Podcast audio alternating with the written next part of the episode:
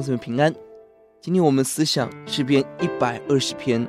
特别在第五节，诗人说：“我有祸了，他犯了什么罪呢？”今晚我们看到这是一个神圣的不安。经文从一百二十篇开始到一百三十四篇，被称为上行之诗，是犹太人在通往圣殿朝圣时候所唱的诗歌。一百二十篇是他开始的启程，到一百二十二抵达耶路撒冷。这篇诗篇的结构一到四节，神诗人面对敌人的谎言攻击的时候，诗人看见恶人要受到大的审判，就是神永恒神给予的审判。五到七节提到了住在外邦的艰辛。一节诗人面对急难困苦哀求神，而这困苦正是身边的人。第二节的谎言诡诈带给我们不安，而诗人。看到有一个更大的审判要为这些恶人存留，诗人在困境中相信神有公义的审判，但诗人也为着住在外邦当中来痛苦。米设是极北的大平大平原的居民，而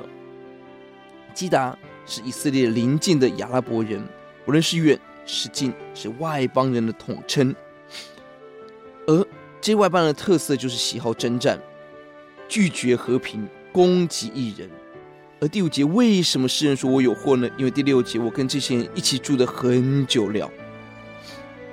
而诗人看到最大的祸患不是我被掳在外邦，而是我在外邦已经妥协习惯这样的生活，这是最大的危机。我们身处在一个罪恶的时代，五到七节告诉我们，而我们里头一到四节又渴望有一个神圣的渴望，要脱离这个世界。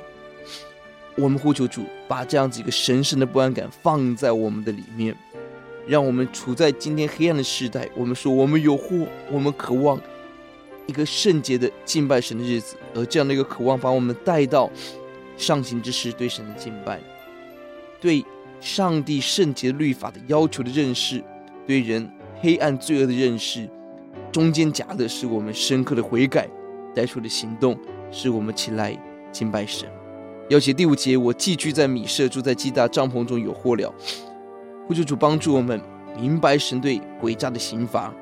也明白我们身处的黑暗的时代，在这个张力中，我们可想来到主的面前，深以为祸，不要满足今天罪恶的环境，不要满足今天妥协的环环境，让我每一天有一个朝圣的渴望，来到你面前，带来上进之诗，每天对神的敬拜。我们祷告。主让我每一天更多认识你的圣洁，你的公益，你的刑罚，让我每一天更多认识人的黑暗，人的罪恶，让我每一天更多的悔改，更多的敬畏，敬拜来到你面前，谢谢主，